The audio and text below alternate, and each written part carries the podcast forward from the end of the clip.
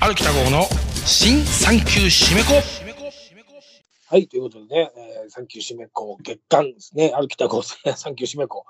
はいね、えー、ちょっと遅れましたけどね、更新しましたということで、まあ、10月はね、今11月これ、ね、6日月曜日なんですけども、まあ、ちょっと10月振り返りますけどね、まあ、いろいろありましたね。9月の終わりぐらいから10月まではね。まず私、あの食中、食中毒になりまして、当たりましたね。つい何日前？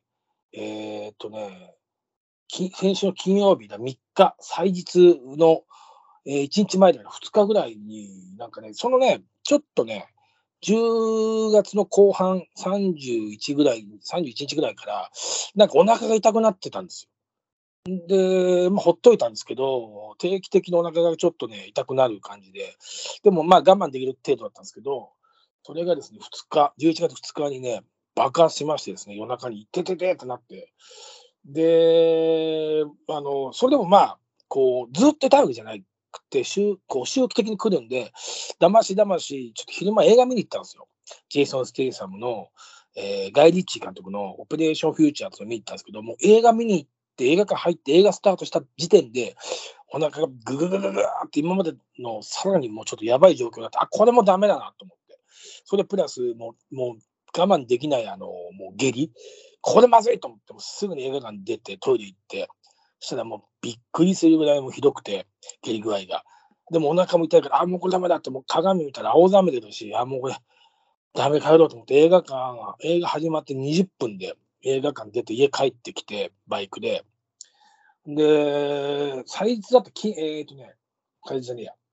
あの、とにかくそれでもね、あの、医者に前に行くと待たされるじゃないですか。だからまあ医者行くの嫌だなと思って、まあ、とにかく一日休みようと思って、家にあったあの、よくわかんないけど、パンシロンとか飲んで、で、熱も出てきたんですよ。もうこう食中毒でね、あのお腹痛くて、下痢で熱が出てもやばいですからね。はい、僕はあのこれ同じ症状をベナンにアフリカ、ね、ゾマホンの故郷のベナンにアフリカに行った時に帰りになったんですよ。ベナンで要するに水飲んじゃって、うん、でも帰り32時間日本への飛行機、軌道の飛行機ね、帰国する飛行機でものたうち回って、で、パリで医者に行ったんだけど、空港のね、医務室に行ったんだけど、もうそれは、これはもう、薬の飲ね、もうとにかくまあ薬飲んで、たえー、水分たくさんと取って薬を飲むしかないぞって言われて、のたうち回って帰ってきて、日本の医者に行ったら、もうこれはもう、すごいもう重症の食当たりで、なんかやっぱ、あと体が弱ってるところに食当たりだから、その人の菌をもらっちゃうから、もうとにかく家から出ないで寝てなさいって言われて、全くその時と同じ症状なんですよね、これね。はい。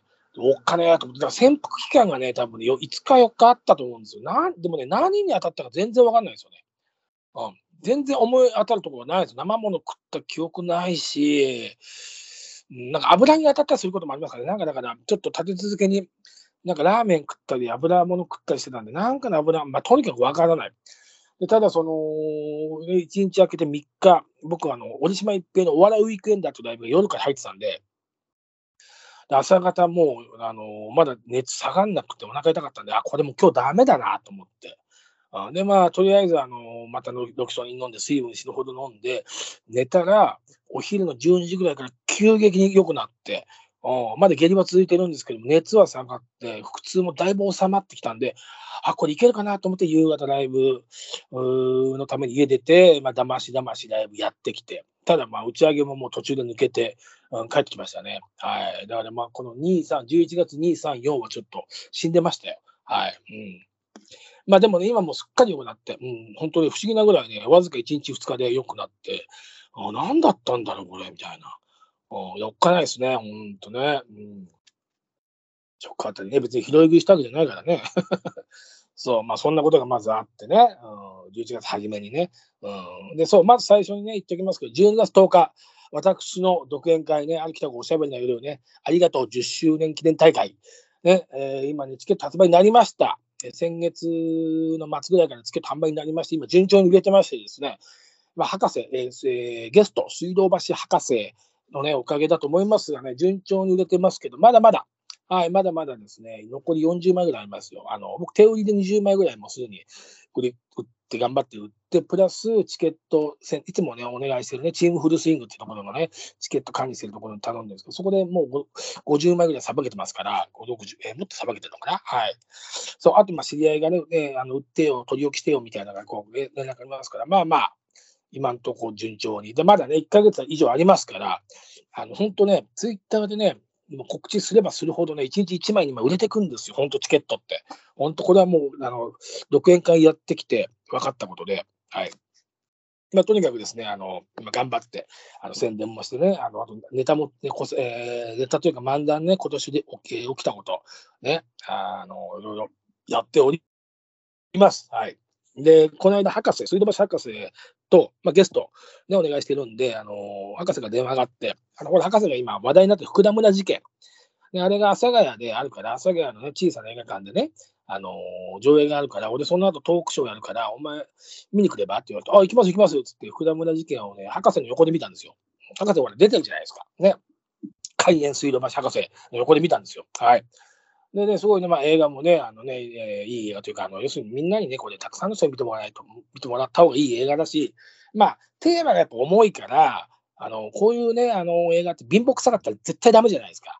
ね？うん。どこまでもね、テーマ性が重要さ、重要視されてる映画だと僕は思うので、だからやっぱね、そこは貧乏くささは一切ないというか、豪華。ね、井浦新さんとか、ね、瑛太さんとかね、えーまあ、もちろん水道橋さんと田中、ね、玲奈さんだとか、ね、えー水曜日の、元水曜日のカンパネラのね、あね、あの、あの傍観の人、ね、あの人ね、綺麗だわ、あの人綺麗だわ、うん、とか、うん、ね、まあ、とにかく江本明さん、とにかく豪華でしたよ。はい、そこにね、混じってね、そういう坂でね、開演しておりましたよ。はい。ね、なんでね、まだね、映画館で全国でやってますからね、ぜひ見てください。はい。ね、で、まあ、それ見てきて、そう。で、博士とそのね、映画館行く間にね、12月10日の独演会でね、博士とこんな話したいんですよね、って話をしてて。で、まあ、やっぱね、もう本当ね、博士で居候時代のね、本当にバカ話。うん、一切難しい話がない、もう、超バカ話やね、珍事件。もうやっぱあるんですよ。ありすぎるんですよ、本当に。博士コーナーで2時間簡単にできちゃうんですよ、本当に。っていうぐらい。ね、あの、いろんな、あれもありましたね、これもありましたね。高野あ、じゃあその話、この、こう、あの、きっちりこっちも話す用意しとけみたいないろいろあって、うん、3つぐらいやっぱ柱があって、そう、あの、面白いですよ。あの、今、そのね、項目を出して、あの、どうね、あの話をこうちょっとこう、こう構築というかね、構成してるんですけど、うん、あの、まあ、ちょっと話すと、やっぱり大ネタ的にはね、まあまあ、博士と僕の中でのトークライブだと必ず何かしら、そういうトークするときに必ずやっぱ話すのはどうしてもやっぱ、あ今のご時世に合ってないですけどね、あの僕が弟子入りしてすぐにね、あの真夜中の6-9事件、はい、ね、うん。まあ、誰が誰を、のね、何をしたかっていうことはね、あえてここで言いませんよ。もう今のね、ご時世、そんなこと言ってる場合じゃございませんから。はい。まあ、そこをね、えー現場に博士いました。からね、博士も参加してましたから。あとやっぱね、あの突破者、ね、あの、狐目の男と言われてね、3億円、えグリコ森永事件の、3ごめんなさい、グリコ森永事件の犯人だとね、言われたまま亡くなっていったね、宮崎学さん、ね、いたじゃないですか、狐目の男にそっくりの。あの人に僕が会いに行った話があるんです博士に頼まれて手紙を渡しに行ったんですよ。その後日、それ食事会をしたんですよ。で僕そこにも行ったんですよ。その時にくだりの話が、くだらない話いっぱいあるの、面白い話が、本当に。うん、で、これもやっぱ配信ありだったらできません。本当に。はい。うん、あの博士もね、配信ないんだったらこれいいじゃねえか、やろうぜみたいな感じで言ってくれてるので、はい。まあ、あとはやっぱ監禁逃亡事件ですね。はい。もうこれはもう大ネタ、え大下ネタでございます。はいね。はい、だからね、あの本当難しい話、一切なしですよ。ね、博士の、ね、選挙出た話とかそういう話はしません。はい、一切ね。えー、とにかくですね、あの そんな話がいっぱいあるんで、はい、もうだから尺ね、やっぱり、うん、やっぱ30分は取ってるんですけど、まあ、一応自分の独演会なんで、ね、1時間半ぐらい漫談したいんで、まあ、これね、収まるかなっていうね、はい、まあね、本当ね、あのもうだからね、配信じゃできないわけだから、他じゃできないわけですよ。だから、ね、他でやる機会ももうないと思いますよ。だからこれ、見に来ないと、めっちゃもったいないと思います。はい。あんまり僕こういう洗脳の仕方しないんですけど、本当にね、言いたいですね。あのこれ来といた方がいいんじゃねっていうやつです。はい。ね、チケット3000でございますね。ある北号をね、独演会でね、検索すれば出てくると思、出てくると思いますので、はいね、あのー、ぜひぜひね、購入して、ね、浅草でね、一杯夕方に、日曜日のね、えー、夜19時からですからね、浅草にまあ4時ぐらいに来てね、ね、あの、ホッピー通りで軽く飲んでね、あ、たけしさんもこの辺で飲んでたのかなと思いながらね、はいね、で、たけしさんが修行した元フランス座でね、東洋館でね、えー来て、ね、私のライブでね、えー2時間寝てもらっててバカ野郎っていうね、それダメでしょっていうね。ね、まあ2時間見てね、はい、ね、バカだな、うん、竹内君なんてバカなんだなってことをですね、お話しますからですね、ぜひね、あのお願いいたします。はい、告知ごめんなさい。はい。まあ、あとはですね、やっぱもう結構、結構最近というか、これも昨日見たんですけど、 Netflix。はい。えー、 Netflix のですね、シルベスター・スタローンのドキュメント、正式タイトルが、スライ・スタローンの物語。よかったですね。待ってましたね。えー Netflix さん、こういうドキュメント。あなんかスライっていうのはね、スタローンの相性、なんかね、こうあだ名みたいな感じらしいんですけどね、スライって呼ばれてるらしいんですけどね。はい。まあもちろんね、話のね、えー重点というかね、話のね、もう大部分はね、ロッキー話ですよ。はい。ね。いやー、よかったね。あの、名シーンね、ロッキーとね、ロッキーがあの、トレーナーのミッキーがさ、ロッキーのさ、ボラーパートに来るじゃない？ロッキーがね、アポロとね、戦うことになって、うん、でね、あのー要するにもう大チャンスなわけですよ、ロッキーにとって。で、これはですね、ロッキーだけじゃなくてね、ボクシングジム、ロッキーが所属しているボクシングジム、ね、ひいてはね、ボクシングジムのトレーナーのミッキーにとっても大チャンスというかね、こんな興奮する仕事はないわけですよ。そこでね、普段厳しいミッキーがですね、ミッキーは厳しかったわけですよ、ロッキーに。おめえはよ、な、才能があったのに、無駄に時間を潰したんだよ、みたいなね。あそうそうね。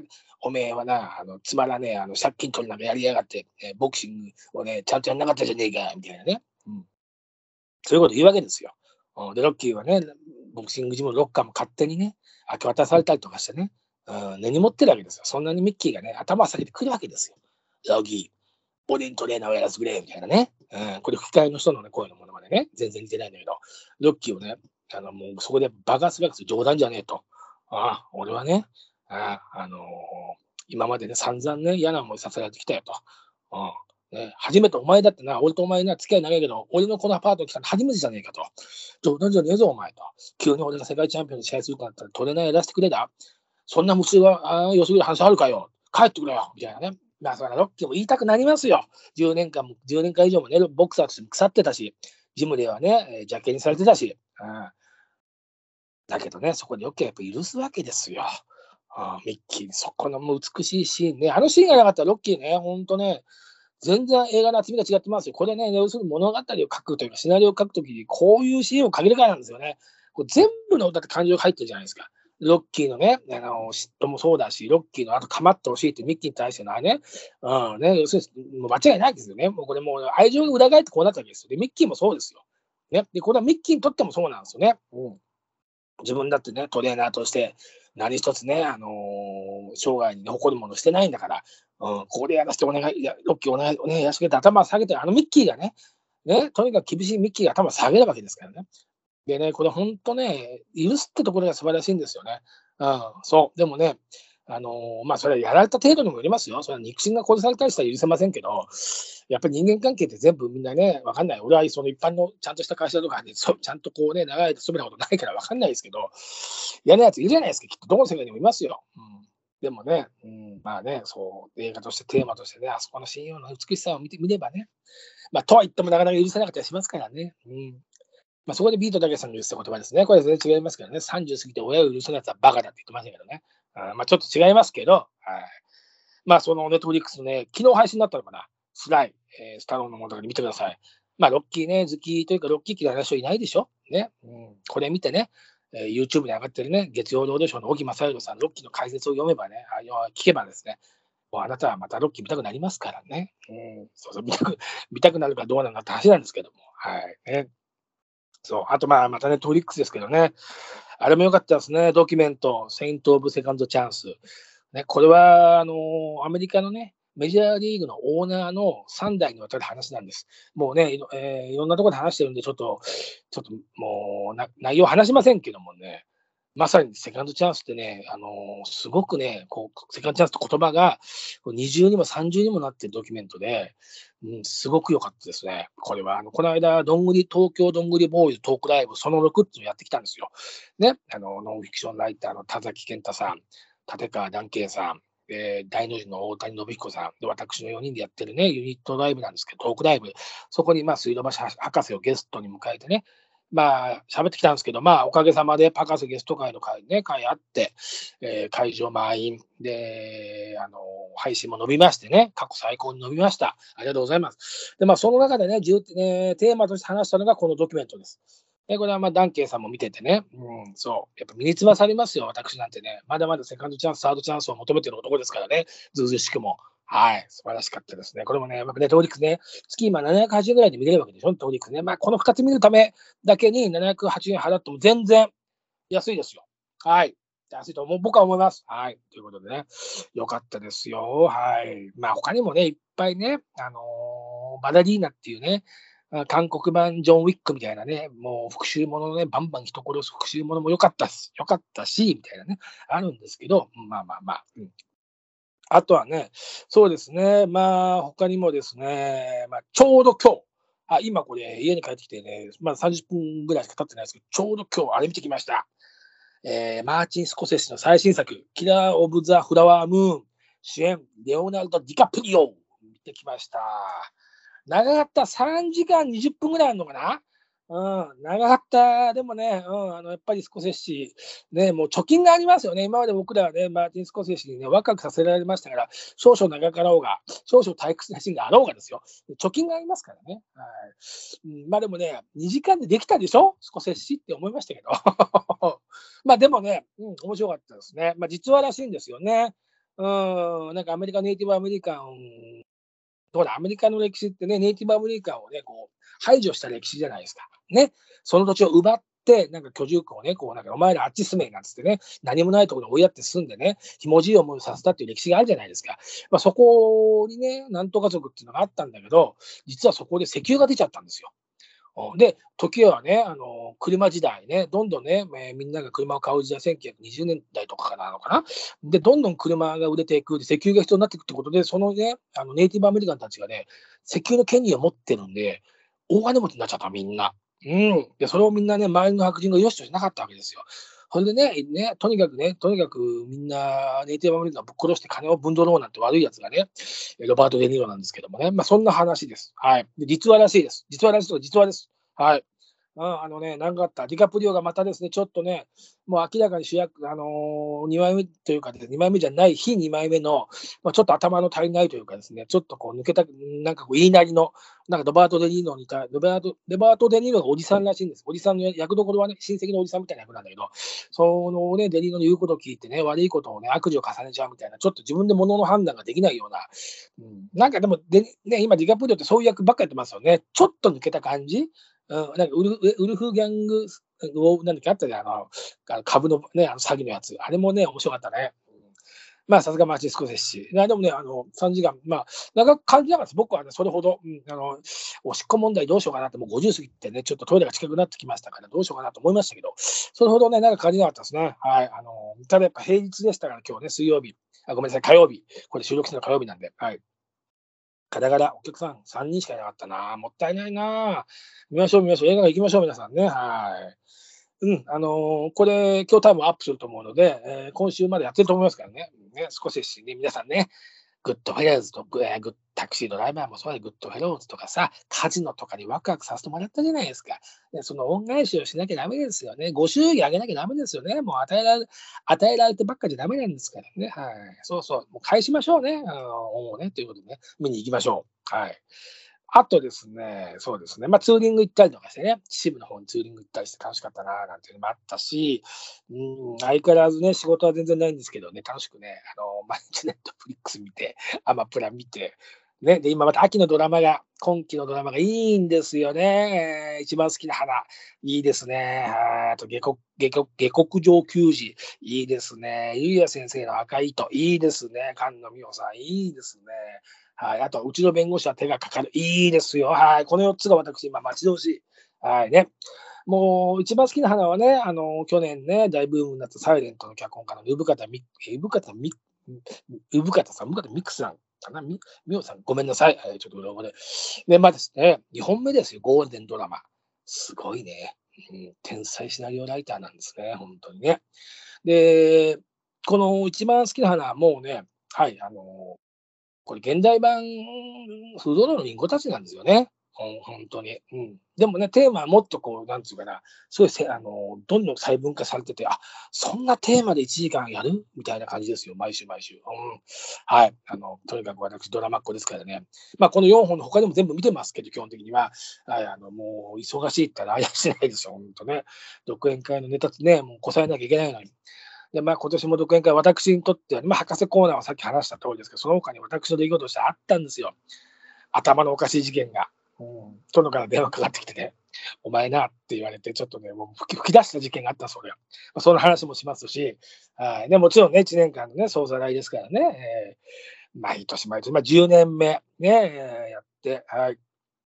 あのね、お客さんもね、定着して、毎年このために、あの、超過来てくれたりとか、あなんかね、あの、チラシ作ってね、告知する、ね、毎年すると、今年も行きますよ、北郷さん、みたいなね、もうね、10年連続ですとかね、うん、去年行けなかったんですけどね、今年は行きますとかね、うん、2年ぶりに参加しますとかね、ツイッターでダイレクトメールをくれたりとかして、嬉しい限りですね、1年に1回ね、うんね、わざわざね、うん、それも最高、本当に、本当ね、あのね、やり、やりがいというかですね、あの、うん、漫談、こう、人前で立つ妙理につきますよ。うん、ダイレクトの感想は。はい、ありがとうございます。ということでね、はい、またちょっと宣伝になっちゃいましたけど、はい。あとですね、あのー、12月、あと僕、あ、そう、同窓会にね、僕ね、これから行くんですよ。まだ行ってないんですけどね、あの、35年ぶりに、僕の事務所、TN5 に、高校の時の友達がメールをくれて、いや、私、北郷淳の同級生の何々ですが、今度同窓会をやるので、北郷さんと連絡が取りたく、事務所にメールさせていただきました。すいませんけど、もしよろしければ北郷さんにお伝えくださいみたいな丁寧なメールが来た。で、事務所のマネージャーから電話来て、北郷こういうメールが来てるけど、心当たりあるあ、あの、多分それは、あの、あの高校の時の本当友達です。じゃあ、連絡取ってみればつってね、それで私35年ぶりに電話したんです、友達に。はい。そうしたらもう意気投合して、で、俺ね、言ったんですよ。いや、嬉しい、ありがとうねって、向こうも、いや、北子ごめんね、事務所にわざわざ事務所までメール送っちゃって、いや、全然全然っつって。なんかね、話を聞けば10年ぐらい前に一回同窓会やったんですって、高校1年の時の友達と。俺、高校2年で辞めてますからね。はい。で、その時にやっぱ北郷の話になって、みんなね、あのー、2回目やるとしたら、やっぱ北郷呼ぼうと。嬉しいじゃないですかね。で、北郷来る行くなら来るよっていう人もこう、ね、いるから、来てよって言われて、いや、全然行くよと。いや、遅いくらいの前だ。いくらでも行くわ、みたいな感じで。で、その代わり、俺やっぱね、やだよ、俺、あの、行ってなんかさ、あの、存在の扱い受けたくないよ、なんてね。だからちょっとミーティングしようぜってことで、同窓会前に、そのね、あの、ね、仲良く、一番仲良かった、その同窓会の幹事やってる友達と飲み行ったんですよ。3週間ぐらい前に。盛り上がったね。うん。あと、まあ、同級生2人来て、女の子が。うん、盛り上がったね。所沢で飲んじゃったよ。所沢で100ミったんです名店が。大衆速度、あと、大衆酒場。そこで飲んだんだけど、俺もうね、記憶、久々というか、初めてぐらい、人生2回目ぐらい記憶なくしましたね。7時から飲んだ、18時から飲んだんだけど、もうね、11時半ぐらいの時点記憶がないですよ。2軒目にタクシー乗って移動して、移動したらしいんですけど、全く覚えてない。で財布に3万5千円ぐらい入れてったんですよ。うん、一応多めにね、帰りタクシーで帰ってくるからと思って。すっからかんでしたもんね。いや、もうそれも払ったのも覚えてない。うん。最後家でうん、そのマンションの前でタクシー降りたのは覚えてるけど、もう12時前ぐらいから朝4時ぐらいまで全く覚えてない。おっかねー、うん。よっぽど楽しかったんでしょうね、俺ね、私ね。はい。だ思い出に植えてるわけですよね。もうあともう年も50も過ぎたら思い出の回収ですよ、皆さん。ね。うん。やっぱね、でもみんなね、高校卒業してちゃんと結婚してね、子供も育ててね、大したもう俺だけで独身なんかいないからね、本当に。いやー、なんかね、その35年分のね、君たちね、あのどういう人生を送ってたの？って聞きたいじゃない。ああ、ね、そうそうそう。だその後、だからもう連絡取り合ってね、一回バイクでね、その幹事の家に遊びたりとかしてね、交流深めてますよ。もう、でももうすぐ戻ったね。その幹事のやつとはね、あのー、センスがあるやつが、俺的俺が俺から見た終わりのセンスがあるやつだったから、うん、なんかすぐこう会話が2人で盛り上がっちゃったね。うん、もうだから昔の自分、高校の時の自分のキャラ、私、うん、のキャラ、なんかあるじゃないその時のキャラって、その時のキャラを思い出して、その感じで喋ってたし、向こうもその感じだったいやー、人間交差点、私の黄昏流星群、よかったね。で、本番の同窓会がですね、11月25日になるんですよ。ね。もうね、はしゃいできますよ、皆さんね。もちろんね、サンキューシメコでもね、はい、報告しますけどね。はい。あるよ、うん、35年ぶりに出会ってね、昔の初恋の人が来て、もしかしたらね、50過ぎてラブホテルなんてことあります。こういうこともね、言わない方がいいです。気持ち悪いんですよ、50過ぎて、本当にね。まあ本当ね、私のね、ねあのー、うんね、おじさん流星群もですね、えー、人間交差点おじさん流星流星群も健在でございます。本当楽しい、うん、楽しかった。うんあーと、まあ他にもね、まあもちろんいろいろありました。もちろんいっぱい映画もね、見てます。はい。これ映画館もね、行きましたよ、いろいろね。はい。えっ、ー、とね、今、紙、今だからこれ11月、もう終わるからね。まあ、今年はね、映画館で見た映画でよかったのは、キャロル・オブ・ザ・ベイ、えー、ってやつと、えー、キャロル・オブ・ザ・ベイっていうやつと、あとパ、パーナデット、えー、ママは行方不明っていうね、ケイト・ブランシェットのやつ。この2本が抜群に良かった。ああ、いやー、ケイト・ブランシェット面白かった。パママ行方不明、なんかね、こうね、ママは行方不明なんかタイトルついてるから、ちょっとね、軽い映画だと思う。いや、これのテーマが素晴らしかったですよ。うん、ちょっとね、もう内容は話しませんけど、うん、ね、まあ文字通りね、まあ生活に疲れた、ねえー、ケイト・ブランシェットお母さんがですね、行方不明になって南極の方行っちゃうんですけどね、そこのね、終わり方が最高だったね。家族をもちろん再生する話じゃないですか。アメリカ映画によくあるね。うんねえー、家族をね、再生するものなんですよ。物語なんですけども、その再生の、えー、きっかけになる仕方がね、素晴らしい。うん。あと、ケイト・ブランシェットの顔を見てるだけで最高。もう出来上がって、もうあとね、ケイト・ブランシェットがブツブツ言ってるの最高。ね、あのね、あのブルージャスミンって映画あったじゃないですか。確かアカデミー主演女子と撮ってますよね、あれね。あのブツブツブツブツ文句言ってるじゃないですか。ね、ウッディ・アレン監督したやつね。あれのケイト・ケイト・バラシェット、最高ね。うん、この人すごいね。タワーとかもそうだけどね。うん、この人すごいわ。あ大体化け物女優だわ、これ。本当にそうあと、キャロル・オブ・ザ・ベイってやつはね、そのせ、ね、第二次大戦のナチスのポーランドの、ポーランドじゃない、ウクライナかな、うん、ちょっと舞台になしてね。すごいね、すごいテーマ、テーマ。私ね、ここで何度も言ってますけど、ナチをぶっ飛ばす映画大好きなんですけど、まあ、ぶっ飛ばす映画ではないんですけども、すごく良かったですね。うん。ちょっとこれ話すと、ちゃんと話すと、やっぱ、あと10分、15分かかってしまうので、あれなんですけど、うん。今年はこの2本かな。映画館のね、非映画館、あネットフリックスではね、うん。あと、首。もちろん私も出て出ておりますし、もう公開間近でございますよ。ね、もちろん私もした行かせていただきました。はい、首ね。もうね、えー、こ皆さん今宣伝なんかがね、ネットでガンガン流れて興奮してると思います。面白いですからね。北野武映画戦国絵巻。ね、えー、ね、もうね、いいですよ。首が飛びますよ、本当に。はい。見てください。ということでね、まあ、10月もですね、もうあ私のね、仕事の方はちょっと充実してないんですけども、えー、あと、路地裏のゲロがですね、いよいよ知ろうというかですね、あの、本決まりにいろいろとね、なってきて、うん、あのー、長かったんですけどね。まあ来年ですね、でもね、結局これ年を、年ね、またいじゃうんでね、来年の2月3月ね、第1回公演ができると思います。多分思います。はい、ちょうどですね、昨日それがちょっといろいろとパタパタっと、はい、あの、決まりかけたんで、はい、ちょっとね、いろいろね、準備があるので、はいね、北野武監督というかね、ビートたけしさん原作の、えー、劇、舞台のお芝居。で、演出、生意気の私、ある北郷。で、出演ある北郷とお宮の松の二人芝居でございます。はい。ね。はい。もちろん、サンキュー締め子からチケット売りますよ。サンキュー締め子割なんつもやりますからね。はい。ということでね、あの、ぜひぜひですね。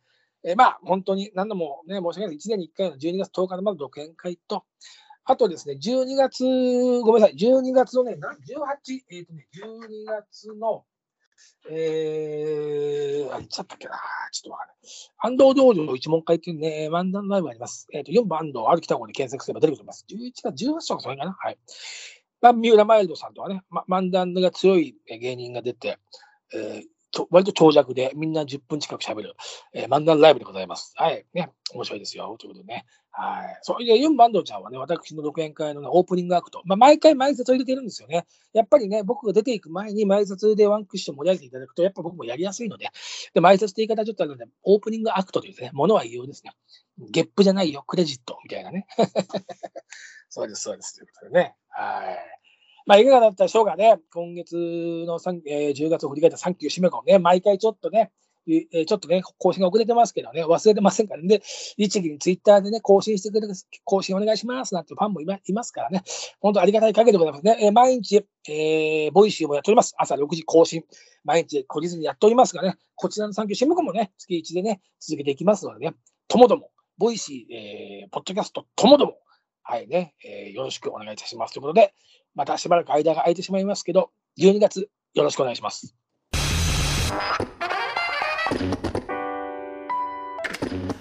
歩きた号の新産休締め子